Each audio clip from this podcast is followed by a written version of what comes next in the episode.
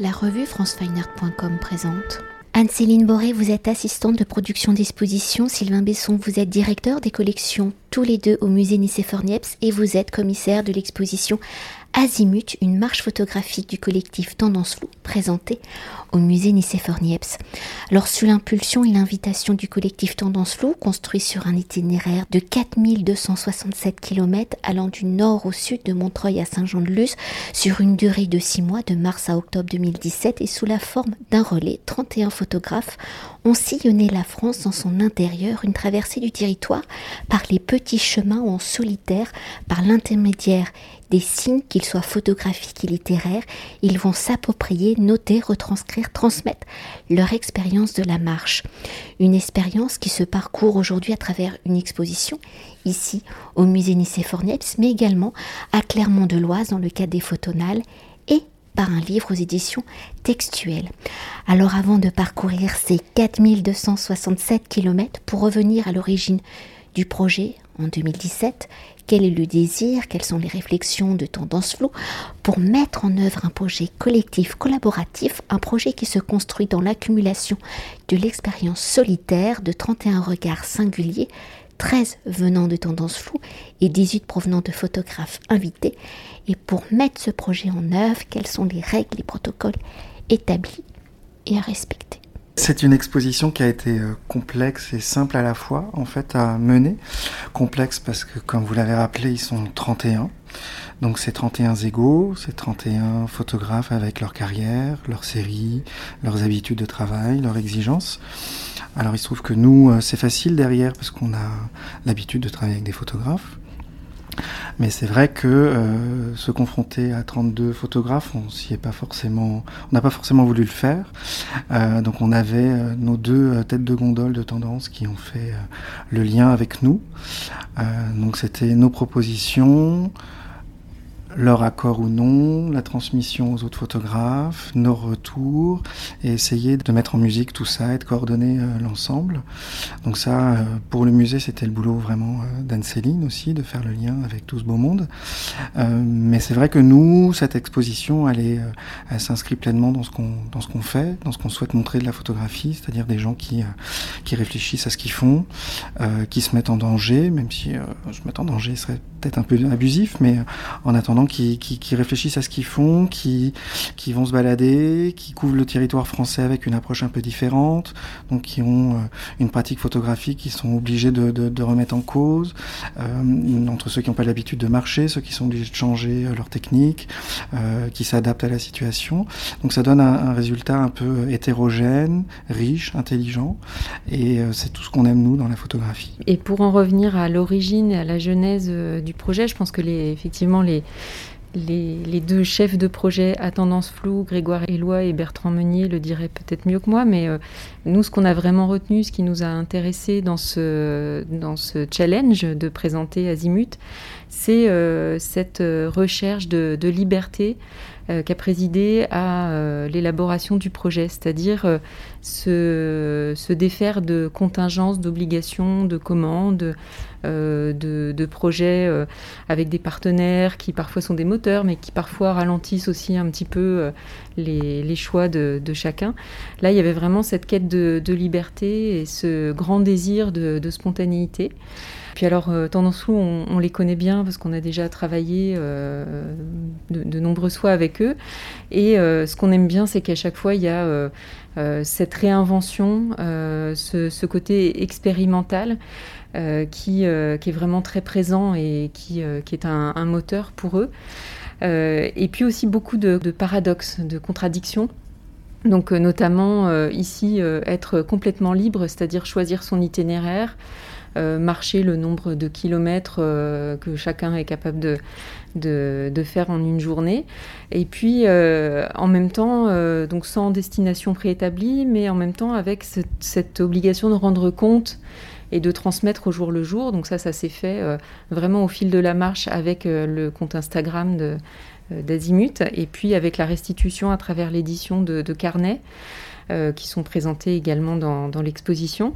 Et puis en même temps, ce, à nouveau cette réinvention, au moment où il a fallu réfléchir à une exposition, on a tout remis à plat, on a repris tout l'editing. et encore une fois, avec, beaucoup, de, liberté, beaucoup de, du, coup, très propice à la créativité et pour les commissaires d'expo que nous sommes, mais également pour, pour les, photographes qui, sans arrêt, remettent le travail sur, sur, sur, se remettent sur l'ouvrage et, et, réinventent en permanence leur, euh, leur pratique et leur euh, production. Oui, parce que ce qu'on pourrait peut-être préciser, même si c'est sous-entendu, quand le collectif Tendance Flow est venu vous voir, le projet était déjà réalisé, il venait avec la matière. Oui, tout à fait. Il y avait déjà euh, cette matière. Il y avait déjà les, les, carnets Azimut, l'édition des, carnets Azimut, qui avait une auto-édition, qui avait suivi la, marche. Mais en même temps, pour nous, euh, on avait complètement le champ libre de réinterpréter tout ça euh, et de donner corps à tout cet ensemble qui est très hétéroclite, où il y a toutes sortes d'approches, de formats. De... Alors, certains se sont complètement euh, plongés dans le paysage. pour d'autres, ça a été une véritable introspection. La, marche est devenue une réflexion sur, les pratiques photographiques, mais aussi sur bah, euh, notre état d'être humain euh, dans ce monde. Pour d'autres, ça a été euh, la rencontre, aller vers, vers, les, habitants et rechercher justement des, des échanges avec, avec les personnes rencontrées sur, sur la route. Alors pour poursuivre, hein, l'exposition étant présentée, que l'on réalise cet entretien au musée Nicéphore Niepce, nom de l'inventeur de la photographie, au regard de l'histoire du médium, où il existe de nombreux projets consacrés à l'étude du paysage photographique, au rapport du territoire, où l'on peut citer l'un des plus célèbres avec la mission de la Datar, par la mission de la marche, comment se positionne ce projet Azimut et dans ces grands projets consacrés au paysage, à son expérience, quelles sont les particularités d'Azimut dans sa finalité Comment cela se concrétise-t-il? Justement, quand on regarde l'histoire de la photographie, l'histoire du paysage et l'histoire de la, la photographie du, paysage français. Ben, on pense aussi euh, à l'exposition de l'année dernière, ou il y a deux ans, à la Bibliothèque nationale, qui, elle, faisait vraiment un point d'étape très très important sur ce, sujet. Euh, D'ailleurs, Azimut, les carnets sont rentrés dans les collections d'ABN. Hein. Euh, ça n'a pas fait partie de l'exposition, mais très clairement, ça aurait mérité sa place. Mais par contre, nous, ce qui nous a intéressé là, justement, c'est que on sortait complètement de cette histoire-là parce qu'il n'y a pas de commande. Tout à l'heure, Anne-Céline parlait de liberté, et Azimut, justement, c'est la liberté, c'est pas la commande. Euh, la plupart des missions que vous avez citées sont toutes euh, sont toutes des commandes. Euh, parfois, c'est des commandes même euh, par les photographes eux-mêmes. Je pense à Territoire Liquide notamment. Mais euh, ça reste une commande avec des contraintes, avec un objet livre euh, à la sortie et euh, enfin, quelque chose de très contraignant. Alors que ici, là, le, le sujet, c'est la subjectivité de chacun. C'est la subjectivité du collectif, tendance floue, et avec des photographes qui viennent s'insérer dedans, ou pas d'ailleurs. Ils font partie du cadre azimut. Et le cadre d'azimut, c'est qu'il n'y a pas de cadre. Euh, donc c'est en ça que ça nous intéressait, nous, euh, sortir de ce cadre-là, sortir de cette histoire-là de la photographie. Elle est subjective dans le choix des matériaux, elle est subjective dans le choix des sujets traités, elle est subjective dans le parcours. Euh, à aucun moment on est dans l'observatoire du paysage, notamment, par exemple, qui, qui est très contraignant, avec des règles très très précises. Là, on n'est vraiment pas là-dessus. Et c'est ça, justement, qui nous intéressait. C'est aussi pour ça que ça nous intéresse de les faire entrer dans les collections aussi après. C'est de montrer que on peut photographier le paysage français quand on est photographe professionnel sans avoir besoin d'avoir une commande et un chèque derrière pour euh, nous aussi, ce qui nous semblait vraiment euh, intéressant par rapport à toutes ces commandes que vous avez citées, euh, c'est que là, euh, il y a une idée d'expérience physique du territoire. Euh, donc effectivement, on n'a pas euh, compartimenté le, le territoire euh, dans différentes sections, catégories. Il n'y a pas d'abord une étude du paysage et puis après une étude de l'industrie et puis après une étude je sais pas, euh, du milieu scolaire, je dis au hasard. Là, c'est vraiment l'idée que ben, on, va, parcourir ce territoire et on, on va en faire l'expérience euh, dans son propre corps aussi, parce qu'il euh, y a le nombre de kilomètres qu'on est capable de faire par jour. Il y a toutes les, contraintes météorologiques liées, enfin, des, des, choses qui nous échappent complètement parce que là, l'idée de relais, ça imposait qu'un photographe marche chaque jour du projet Azimut, donc pendant plusieurs mois tous les jours, un photographe était sur, euh, sur le territoire euh, jusqu'au prochain euh, relais. Donc il y, a vraiment cette dimension de, plongée totale dans, le territoire, dans le paysage, et de rencontre aussi avec, avec, les, avec des personnes dans ce, dans ce parcours, et cette expérience totale, physique du territoire. Alors pour entrer au cœur de l'expérience de la marche, de l'appropriation des paysages traversés, si chaque étape on l'a dit, est un regard et une approche singulière, y a-t-il quand même des lignes, des tendances qui se dessinent? Et dans ce contexte de l'expérience, si certains sont restés dans leur identité photographique, pour ceux qui sont allés au-delà, qui ont franchi la ligne, les frontières, qui ont fait peut-être un pas de côté, comment ont-ils utilisé la marche comme une nouvelle forme d'écriture et donc d'exploration? Il y a aussi les petites histoires dans cette grande histoire d'Azimut, c'est-à-dire que quand je parlais d'expérience physique, certains se sont vraiment rendus compte que partir avec euh, une chambre, photographier le paysage à la chambre, euh, comme le fait par exemple Patrick Tournebeuf, bah, c'était compliqué. Sous la pluie euh, de trimballer tout ce matériel et le sortir euh, sous des trompes d'eau, c'était pas possible. Donc par exemple Patrick qui photographie toujours avec des techniques assez précises, là il a sorti son, téléphone et il a fait une série de, photographies où vraiment il a cartographié tout son tout son cheminement à travers euh, ces, petites images que du coup on diffuse euh, sous la forme d'un montage vidéo. Euh, donc là, ça a complètement changé le, paradigme pour lui qui habituellement travaille avec un, matériel qui lui permet de, poser, de construire complètement l'image. Là, on était sur quelque chose de, pour lui en tout cas, de, beaucoup plus spontané. Et puis, bah, pour, certains, ça a été vraiment compliqué de, de garder ce temps pour, euh, pour la photographie. Euh, parce que euh, bah, marcher, parcourir une certaine distance, c'est fatigant et que ça, ça, épuise physiquement et que du coup la, créativité ensuite est parfois difficile à, combiner avec, avec tout ça.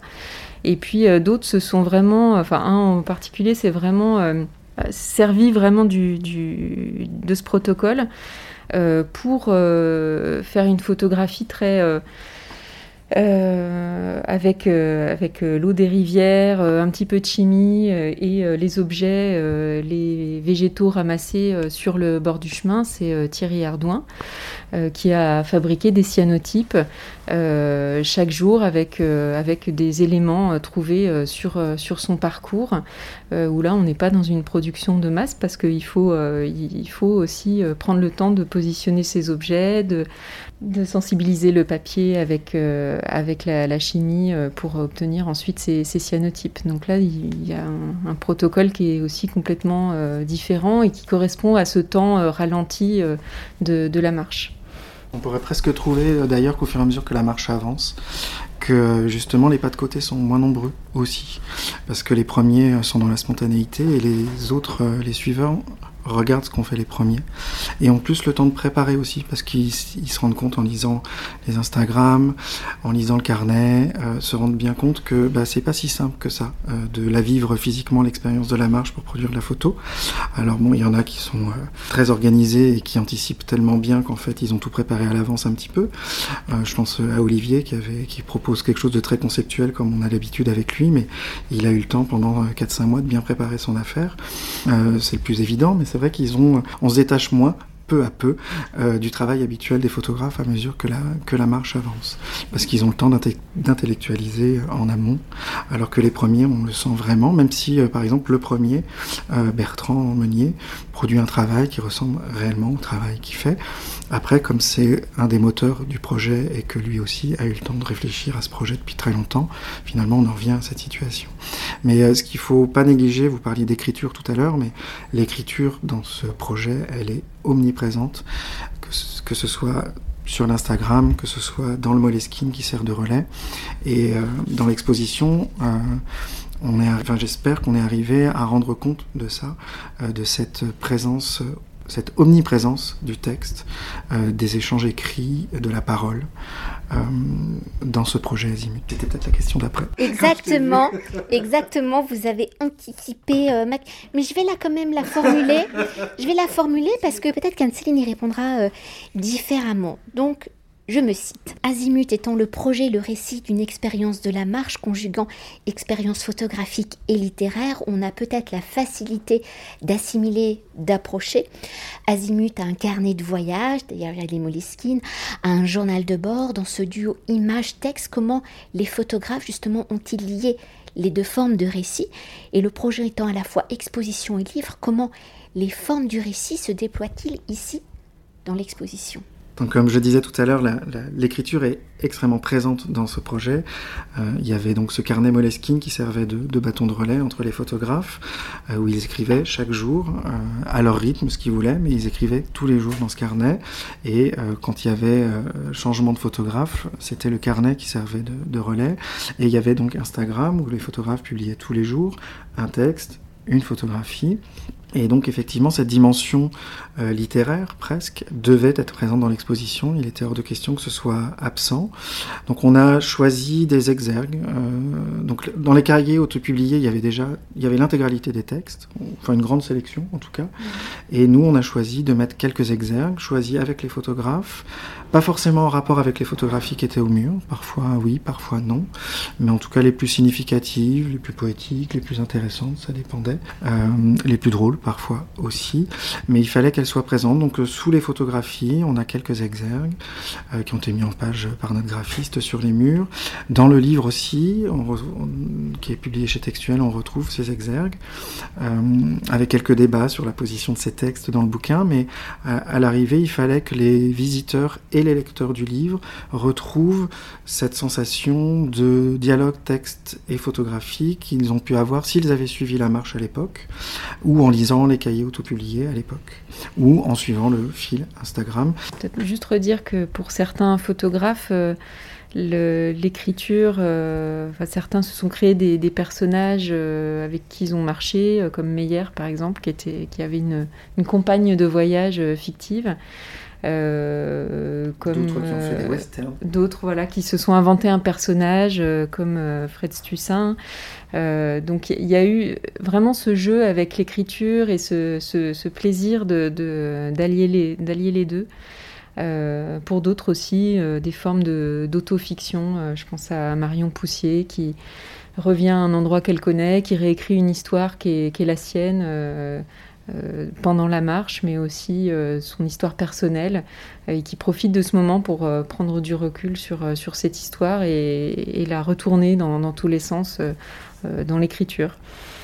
Pour euh, conclure notre entretien, on l'a dit, si le livre, enfin on l'a dit, si le livre aux éditions textuelles est construit dans la chronologie, hein, dans les étapes et les kilomètres parcourus, dans l'articulation de l'exposition, comment est retranscrit justement cet itinéraire des 4267 kilomètres du projet Azimut On imagine qu'il est aussi dans un fil chronologique et kilométrique, entre guillemets.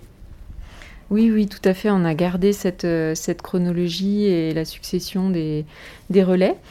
Euh, l'exposition se déploie sur euh, deux salles, deux très grandes salles du musée, mais on, l'a aussi, on a, on, créé des petites bulles de, marche azimut dans notre parcours permanent pour qu'on ne perde jamais le fil en fait entre le, le premier et le dernier marcheur. Donc c'est une expo qui se déploie vraiment sur la totalité du musée où euh, parfois même euh, euh, les, dans le parcours permanent, c'est une réponse aussi, un écho à ce qu'on peut voir dans les salles. Par exemple, notre salle qui est consacrée à l'histoire de la photographie couleur, où on va retrouver le fil de la marche azimut avec Courtney Roy, qui a aussi cette, cette approche très particulière de la couleur.